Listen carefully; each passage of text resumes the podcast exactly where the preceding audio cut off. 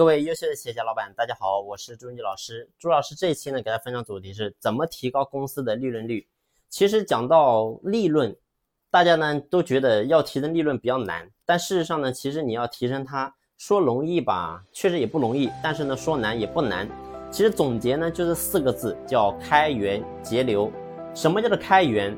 开源说白了就是我们一定要把我们整个销售的通道。把它给打开啊！只有让我们的东西变得越来越好卖，然后呢，附加值价钱卖得越来越高，那么你会发现，自然公司的营业额就起来了啊！所以这是第一个，我们一定要把营业额给做高做大啊！那么第二个是什么？叫做节流啊！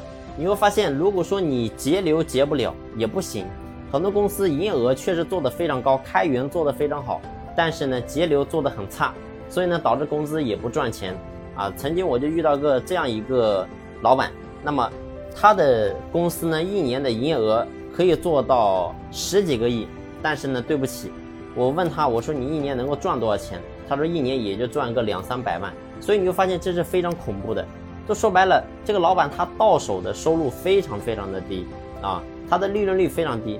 那换句话来讲，像这种企业，如果说一旦遇到一点点的一些风吹草动，那么它就非常的危险，啊，就可能一下子就变成从赚钱变成可能就亏钱，而且亏的不是一个小数目，所以开源节流是我们每一家企业都一定要做好的。那么到底我们该怎么样去开源，怎么样去节流呢？那么下一期朱老师呢和你进行详细的分享。好了，这期呢就分享到这里，感谢你的用心聆听，谢谢。